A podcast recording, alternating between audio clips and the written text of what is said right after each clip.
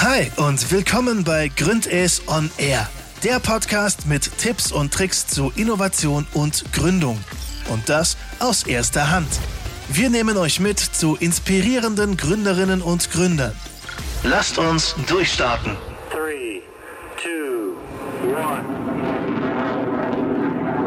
Hallo zusammen, willkommen bei Gründes on Air. Ich bin Jana, Innovationsmanagerin bei Gründes und heute ist nochmal Antonia von Sayson bei mir in Berlin im Coworking Space und wir sprechen jetzt angeknüpft an die Entrepreneurship das Entrepreneurship-Leben, über die Entrepreneurship-Skills, die man so braucht. Also was ist wichtig als Entrepreneur, ähm, was muss man wirklich so mitbringen. Und wir reden darüber, wie es so ist, als ITler in einem Startup zu arbeiten und was die Vorteile davon sind. Machen wir weiter.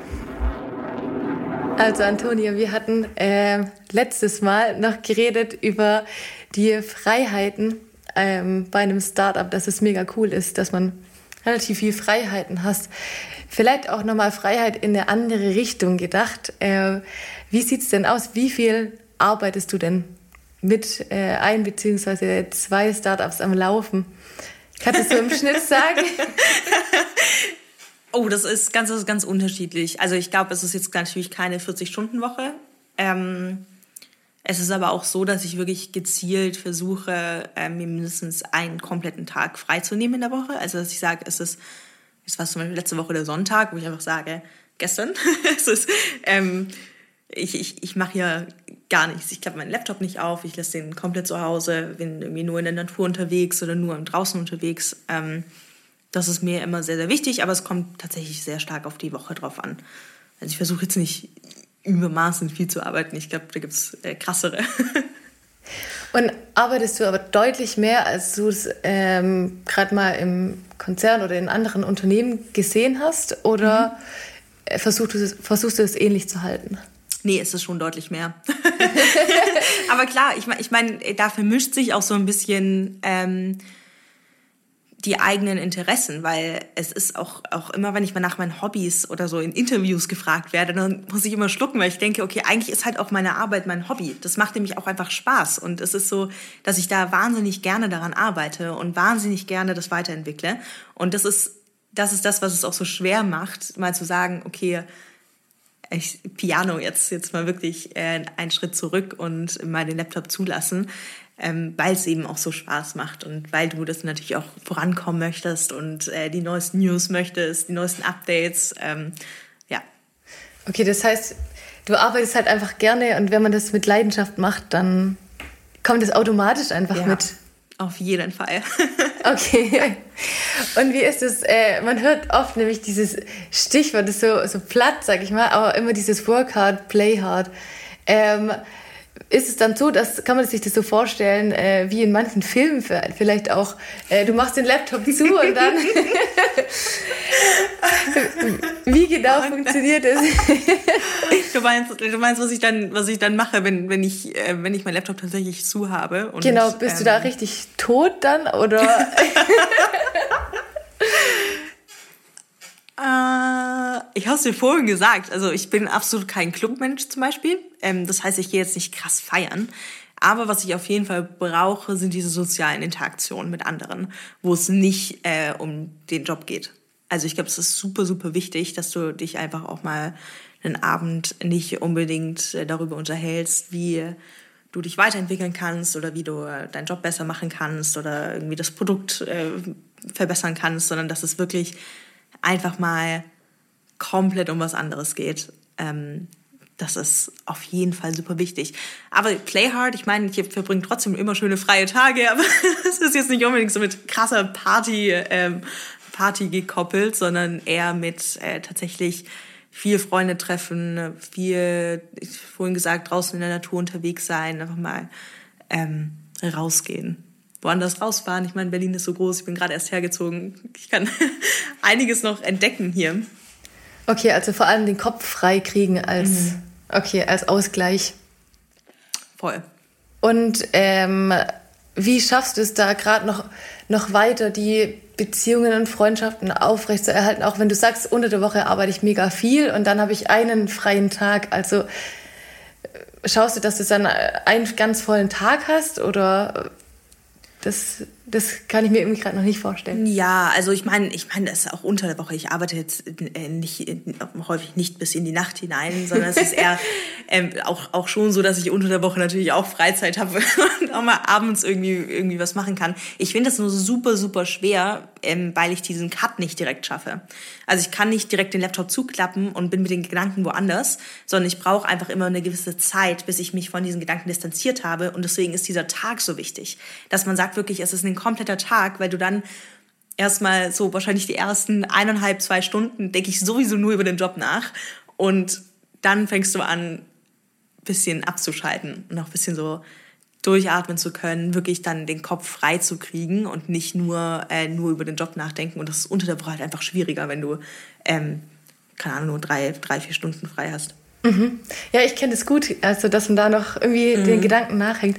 Hast du da irgendwelche Tipps, also wo du sagst, okay, das hilft mir total für den Übergang? Oh, ich glaube, das ist, das ist äh, super persönlich. Also mir hilft es tatsächlich, ähm, rauszugehen, also einfach spazieren zu gehen. Das mache ich auch sehr gerne unter der Woche mal. Ich meine, klar, mit, mit Hund ist es sowieso so, dass, es, dass man da dreimal täglich rausgehen muss. Und das ist auch sehr, sehr gut so, weil das schafft ja auch so ein bisschen den klaren Kopf. Und ansonsten, ich habe es dir vorhin auch gesagt, ähm, Podcast.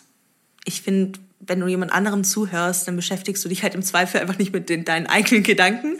Ähm, klappt auch wunderbar. Ist wahrscheinlich jetzt nicht die nachhaltigste Strategie, aber für so ein kurzfristiges Abschalten ist das perfekt. Okay, also echt einfach rausgehen, genau, bewegen und ja. genau, auf andere Gedanken aktiv kommen. Hast du dich äh, gerade am Anfang oder vielleicht auch jetzt noch äh, mehr vor allem mit dieser Work-Life-Balance beschäftigt oder fließt es einfach so vor sich hin? Naja, also ich muss dazu sagen, ich habe natürlich während meines Jobs, während meines Vollzeitjobs in einem Startup äh, habe ich gegründet. Das heißt, es war zu Beginn deutlich, deutlich anstrengender, weil du beides parallel äh, machen musstest und auch meistern musstest. Das heißt, Sasem wurde eigentlich von mir abends und am Wochenende aufgebaut. Und da war mit Freizeit einfach nicht so wahnsinnig viel. Das ist jetzt natürlich viel entspannter, weil jetzt bist du halt einfach nur noch an einem dran und dann hast einfach einen Ticken mehr Zeit für alles andere, ähm, als es in dieser, in dieser Hochphase. Ich meine, das kann, glaube ich, auch noch fünf Monate oder so, aber das hat, hat man dann schon gemerkt. Ich habe schon gedacht, über die Weihnachtsfeiertage, alles klar, ähm, nehme ich mir dann jetzt wirklich frei oder arbeite ich einfach an, an dem anderen weiter. Mm ja, aber Work-Life-Balance ist auf jeden Fall ein Thema, aber ich würde eher sagen, es ist ähm, sekundär. Also es ist zwar in meinem Kopf drinne, aber es ist, spielt jetzt keine aktive Rolle, sondern ich versuche es mir irgendwie so ein, normale, ein normales Life noch aufzubauen, auch wenn ich arbeite. Okay. Aber das heißt, äh, von der Doppelbelastung zu einer sag ich mal, einfach Belastung auch, äh, wenn es von mega krass 200% zu 100% oder eigentlich sogar noch mehr ist, äh, hat geholfen. ja, aber nein, ich, ich glaube nur halt zwei Sachen. Ups, okay, der Hund ist dabei. Also. wenn du zwei Dinge parallel machst, dann ist es natürlich, ähm, natürlich so, dass du auch rein gedanklich dich immer, ich habe das vorhin gesagt, dieses Abschalten von dem einen und das in das neue Thema dann reinzukommen, das kennt man ja auch irgendwie von, von anderen Lebensfeldern, ähm, ist natürlich viel anstrengender, als wenn du nur ein, einen Bereich hast, in dem du agierst. Und das heißt, es ist natürlich wirklich entspannter jetzt als äh, zu Beginn, als ich das parallel gemacht habe. Mhm. Okay, und ähm, gibt es irgendwas, wo du sagst, okay, vielleicht äh, äh, kann ich mich irgendwie nochmal, wenn ich gründen möchte, wenn ich das so, wenn mich das interessiert, mich nochmal vorbereiten auf den Stress, sag ich mal. Also, dass ich da sage, okay, ich bereite mich mental nochmal darauf vor, dass ich lang arbeiten werde oder anderweitig. Hm, ich wüsste jetzt ehrlich gesagt gar nicht, wie ich das machen, machen könnte. Also ich glaube, wenn du, wie gesagt, also ich glaube, diese, diese große Schwierigkeit ist tatsächlich, ähm, auch wenn du gerade zu Beginn, wenn du gründest, das macht dir auch einfach wirklich Spaß. Und natürlich ähm, verlierst du da, oder was heißt verlieren, aber steckst du da wahnsinnig viel Zeit rein in diese Gründung und in diese Ideenfindung. Ähm, das sind natürlich Prozesse, die dir auch, äh, die dir selbst oder als, als Person auch wahnsinnig viel geben. Deswegen finde ich das recht schwierig, da irgendeinen Tipp geben zu können, wie man sich darauf mental vorbereitet. Aber ich glaube, wenn ich jetzt zum Beispiel weiß, es kommen, also jetzt zum Beispiel letzte Woche und vorletzte Woche waren super, super stressig, wenn ich das davor weiß, dass ich sage, okay, da gibt's mega viele Termine, ich muss irgendwie in drei verschiedene Städte reisen, dann ist es, dann weiß ich das schon im Vorfeld und kann mich da auch irgendwie drauf vorbereiten. Das heißt, ich nehme mir irgendwie vielleicht noch einen zweiten Tag in der Woche frei und sage, jetzt ähm, wirklich komplett Ruhe oder versuche die Termine wirklich durchzustrukturieren, versuche auch zu ganz klar zu reflektieren, gibt es vielleicht Termine, die nicht unbedingt sinnvoll sind. Also ich fange dann auch unnötige oder verschiebbare Termine einfach zu streichen oder zu verschieben, mm, um einfach mehr einen Puffer zu haben, wenn es so eine richtig stressige Zeit ist. Alles klar. Der Hund schüttelt sich. Deswegen die Nebengeräusche. Hund hilft vielleicht auch bei der Entspannung. Auf jeden Fall, das kann ich jedem wärmstens empfehlen. Sehr gut. Und ähm, wenn wir gerade nochmal äh, sagen mit dem Strukturieren, wie organisierst du dich? Also gibt es irgendwie Planer, die du nutzt oder kannst du da noch irgendwas weiterempfehlen? Ich, ich wünschte, ich würde mehr Planer nutzen. Das kann ich sagen. also ganz, ganz klar. Ich habe ähm, ich und ich versuche das ständig ähm, wieder einzuführen, dass ich mir tägliche To-Do-Listen schreibe. Aber es klappt hinten und vorne nicht. Da bin ich immer ganz, montags bin ich immer ganz motiviert und denke mir so, jetzt mache ich's, aber ähm, dann mache ich es am Ende doch nicht. Also ich schreibe mir dann die To-Do-Listen und fange aber einfach nicht an, sie abzuarbeiten und schreibe sie dann daraufhin am nächsten Tag nicht mehr. Das heißt, ähm, in Hinsicht Planer per se kann ich jetzt keine Tipps geben. Was uns aber im Team auf jeden Fall geholfen hat, sind so OKRs. Ich glaube, das ist ein super bekanntes, ähm, eine super bekannte Methode, sich als äh, Team zu strukturieren und auch auf ein oder mehrere klare Ziele hinzuarbeiten. Und gerade wenn man, gerade wenn man, glaube ich, in der Gründung ist, ähm, kann das natürlich passieren, dass du sehr weit gefasste Ziele hast und sehr viele Ideen hast und dass du sie einfach mal runterbrichst und auch sagst, okay, was ist gerade wichtig, was ist zeitkritisch, was muss man jetzt wirklich tun, was eigentlich nicht. Da hilft, helfen uns auf jeden Fall OKRs. Okay. Das passt sehr gut, weil unser, unser Startup-Coach Björn hat jetzt erst ein OKR-Master-Training gemacht. Gut. Also wer beim äh, Inkubatorprogramm Tech Impact dabei ist, der wird in den Genuss von OKRs kommen. Kann ich nur empfehlen. Schön. Und äh, vielleicht auch noch allgemein, was würdest du sagen, ähm, kennzeichnet so einen guten Entrepreneur? Also was sind so, so Dinge, wo du sagst, das ist mega wichtig zu haben oder sich vielleicht auch irgendwie anzueignen? Mm, ich glaube, zwei Dinge. Ich glaube, einmal so einen Drive mitbringen. Ich glaube, wenn du so einen, einen, grundlegenden Willen hast und auch so richtig Lust hast und da irgendwie etwas zu verändern und was zu machen, dann kann da, also dann ist schon mal der Grundbaustein gelegt. Und das Zweite, was aber nicht unbedingt von Anfang an notwendig ist, aber was auf jeden Fall recht schnell kommen sollte, ist Commitment. Ich glaube, es ist wahnsinnig schwierig, ähm, was nachhaltig aufzubauen und was langfristig aufzubauen, ähm, wenn man nicht unbedingt das volle Commitment zeigt. Weil wenn du so halb committed bist, dann träufelt das irgendwie vielleicht mal so nebenher, aber ähm, so richtig möchte da auch keine Verantwortung übernehmen und dann schläft das vielleicht im Zweifel sogar ein, was super schade ist. Also wenn du kein, wenn du das Commitment nicht aufbringst und auch nicht dich voll, also mit deiner vollen Zeit und mit deiner vollen Zeit muss es im Zweifel gar nicht, aber wirklich sagst mit deiner vollen Verantwortung, du als Person, Person stehst da voll mit ein und trägst auch die Risiken dafür. Wenn du das nicht machen möchtest, dann ist es vielleicht einfach nicht das richtige Thema oder vielleicht nicht einfach die richtige Idee gewesen. Glaubst du, das ist so eine Persönlichkeitssache oder glaubst du, das liegt am Thema und man kann es aufbauen auch? Oder wie kommt man denn zu Com Commitment? ich, ich würde fast sagen, es ist eine, eine, ähm, eine Ideensache. Also ich gebe dir recht, es gibt wahrscheinlich Persönlichkeiten, die einfach nicht unbedingt Lust haben zu gründen oder die einfach nicht das Interesse daran sehen und sie, die möchten vielleicht auch nicht das Risiko tragen, aber die geben vielleicht alles, wenn es um ihre Tennismannschaft geht. Weißt du, dann, dann stecken die da voll ihr komplettes Commitment rein und gehen da zu jedem Training, gehen da zu jedem, jedem Mannschaftsspiel etc. Ähm, aber ich würde auch sagen, dass jetzt, wenn, wenn du so eine Gründer ähm, oder wenn du auch Lust hast zu gründen und wenn du dir das vorstellen kannst, aber dann das volle Commitment nicht zeigen kannst, dann ist vielleicht nicht die richtige Idee.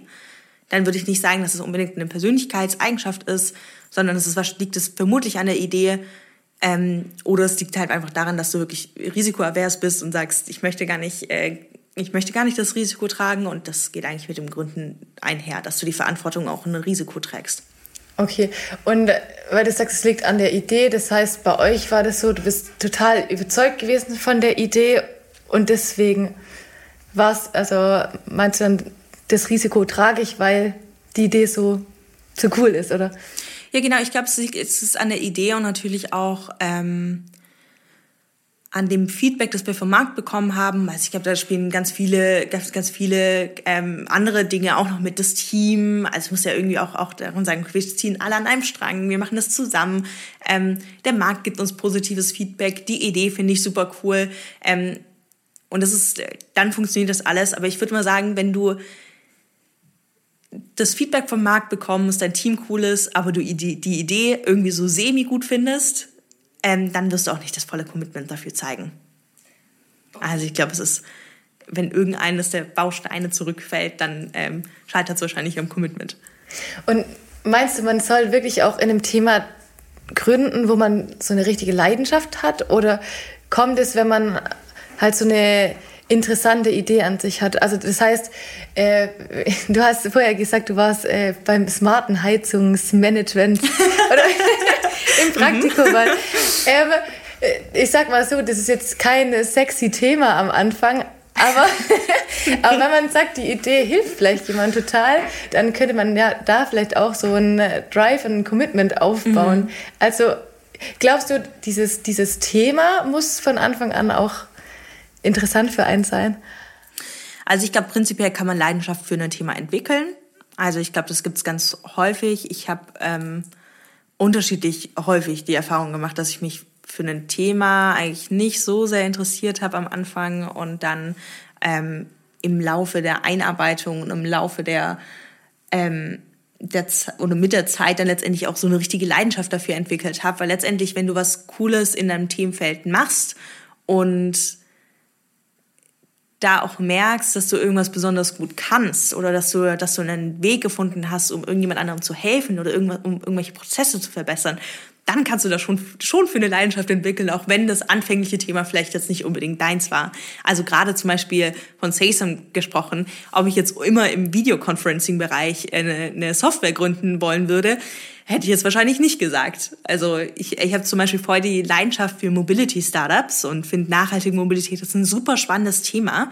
Ähm, und Videoconferencing hätte jetzt wahrscheinlich du, am Anfang, ähm, nee, äh, überhaupt nicht. Hättest du mich mal vor einem Jahr gefragt oder vor eineinhalb Jahren gefragt, dann ähm, hätte ich gesagt, ja, nee, Videoconferencing ist eher so ein, ja, benutze ich äh, für Termine, aber ansonsten äh, habe ich damit nicht so wahnsinnig viel zu tun.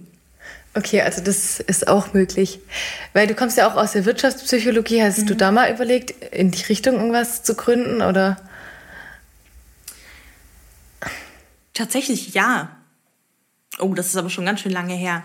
Ähm, tatsächlich ja, aber das hat dann einfach nicht funktioniert, weil es ähm, einfach auch nicht möglich gewesen wäre. also es war, glaube ich, eine sehr verrückte Idee während des Studiums. Ähm, die habe ich dann auch intensiv mit unseren Professoren immer, den habe ich das immer gepitcht, aber ähm, die fanden das alle, alle eher so semi-cool. Und dann habe ich gemerkt, alles klar, das ist wohl eher, ähm, das ist wohl eher naiv, sowas zu machen. Äh, ich ich glaube, Psychologie spielt einfach überall eine Rolle.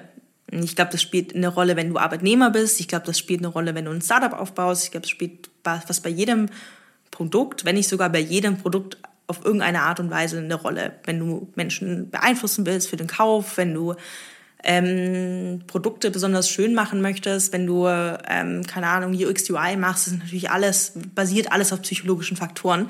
Deswegen finde ich da die Psychologie als Grundbaustein super, super spannend. Aber direkt jetzt in die reine äh, Psychologie zu gehen und da irgendwas zu gründen, gerade nicht nehmen. Okay. Und also man muss nicht aus diesem Bereich kommen. Nein, aber absolut nicht. das glaube ich wirklich nicht. Aber ihr habt schon, einen, äh, habe ich gesehen, online einen ITler im Boot, der mhm. euch dann das Ganze aufbaut, technisch mhm. dann umsetzt. Und ja.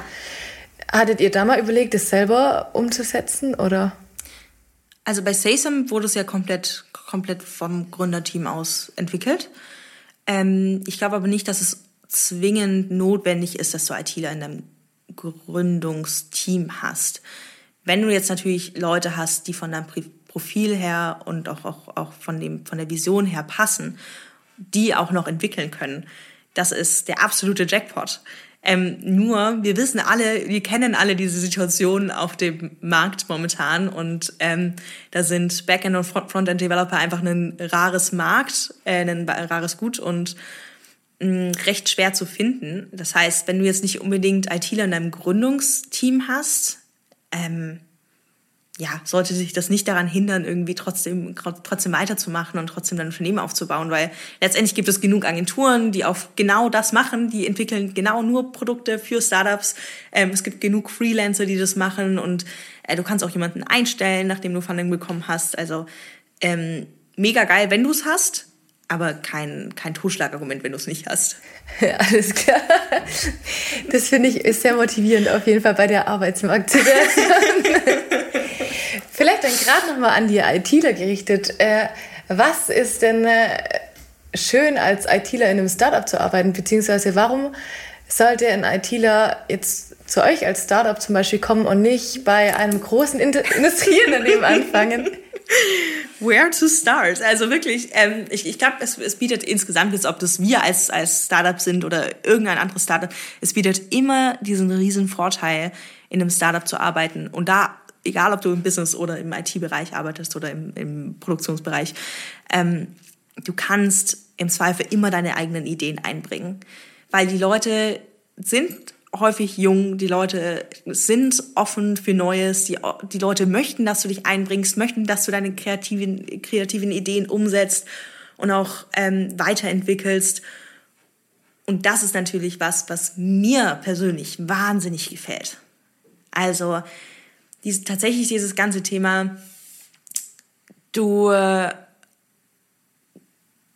bringst, keine Ahnung, du, du ähm, findest neue, also ich kann jetzt aus der Business-Perspektive nur sprechen, aber du findest neue Vertriebswege oder sagst, du möchtest gerne das Marketing mal ausprobieren, dass die, die Wahrscheinlichkeit, dass da irgendjemand sagt, nee, finden wir voll blöd, machen wir auf jeden Fall nicht, geht gegen null.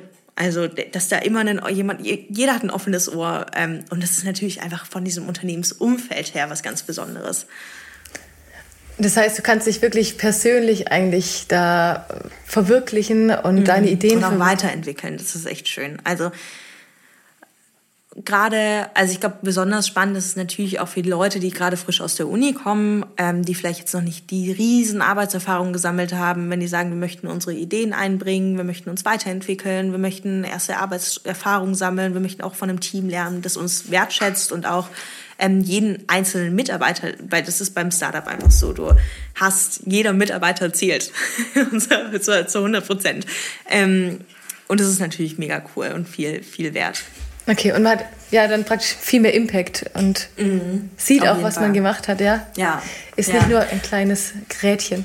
Ja, und ich glaube auch deine, deine Aufstiegschancen, also so, sobald es natürlich Aufstiegschancen in irgendeinem Startup gibt, aber sind einfach höher du kannst dich, glaube ich, schneller weiterentwickeln. Also ich kann jetzt da nur für mich und meine Erfahrungen in einem Startup sprechen und da war es mir einfach möglich, mit sehr, sehr jungen Jahren einfach was Cooles aufzubauen. Ähm, die Erfahrung hätte ich wahrscheinlich in dem Alter und mit meinem damaligen Wissensstand einfach woanders nicht machen können. Klingt mega cool und finde ich mhm. spannend auf jeden Fall. Voll. Kann ich Schön. schon jedem empfehlen. Dann hoffen wir mal, dass, dass du viele überzeugt hast. Mehr Infos auf www.stacked.app. Nein, Spaß. Oder, oder auf unserer äh, Jobseite von Gründes. oder da. Wunderbar. Wir hatten jetzt äh, gerade heute nochmal über die äh, Seiten als Entrepreneurship, äh, als Entrepreneur geredet und äh, wie das so ist. Was muss man da mitbringen? Was äh, wären jetzt zum Schluss noch so dein Anti-Tipp, ähm, den du an unsere Zuhörer mitgeben willst? Also, was sollte man als Entrepreneur vielleicht nicht unbedingt tun, was du vielleicht schon gemacht hast, äh, wo du mit voll auf die Schnauze gefallen bist oder so? Das ist schwer. Ich, ich, ich glaube, ich kann nur so einen allgemeinen Tipp äh, und vielleicht auch aufmunternde Worte mitgeben. Ähm, mir hat das immer, oder mir hat mal ein Gründer gesagt, Antonia, hab einfach keine Angst davor zu scheitern. Und ich fand das so prägend, weil letztendlich befindest du dich oder kannst du überall scheitern und du befindest dich auch ständig in der Situation, wo du scheitern könntest. Aber das auf Basis der Angst zu machen, dass du Angst davor hast zu scheitern, ist eigentlich sehr, sehr schade, weil das fängt das hält dich nur auf und das hält auch so ein bisschen deine Gedanken ähm, im, im, im Kreislauf, weil du dann nur daran denkst, okay, wenn ich das jetzt mache, dann könnte das und das und das passieren. Mega blöd. Ja, er könnte es, aber wenn du davon überzeugt bist, wenn du Lust drauf hast, mach es einfach und versuch dich da nicht irgendwie runterkriegen zu lassen. das, das stimmt, der Hund Lenny ja. zu. okay. Also einfach mal äh, tun, einfach mal starten und genau, die Risiken Risiken sein lassen. Ja, ich glaube, man lässt sich zu oft irgendwie runterkriegen auf Basis von Eventualitäten, die im Zweifel gar nicht eintreten ähm, und hat dann zu sehr Angst davor, irgendwas umzusetzen und zu machen. Deswegen, just do it. Okay, schöne Abschlussworte. dann äh, andere sollen starten, wir enden. Leider. Schade, schön war es mit dir und äh, schön, dass du und dein Hund Lenny dabei wart. Hat mich sehr gefreut. Schlägt schon äh, meine Hände. genau, jetzt geht's an Streicheln und mhm. vielen Dank, dass ihr eingeschaltet habt. Bis zum nächsten Mal. Ciao. Das war der Gründes On Air Podcast. Vielen Dank fürs Einschalten und bis zum nächsten Mal.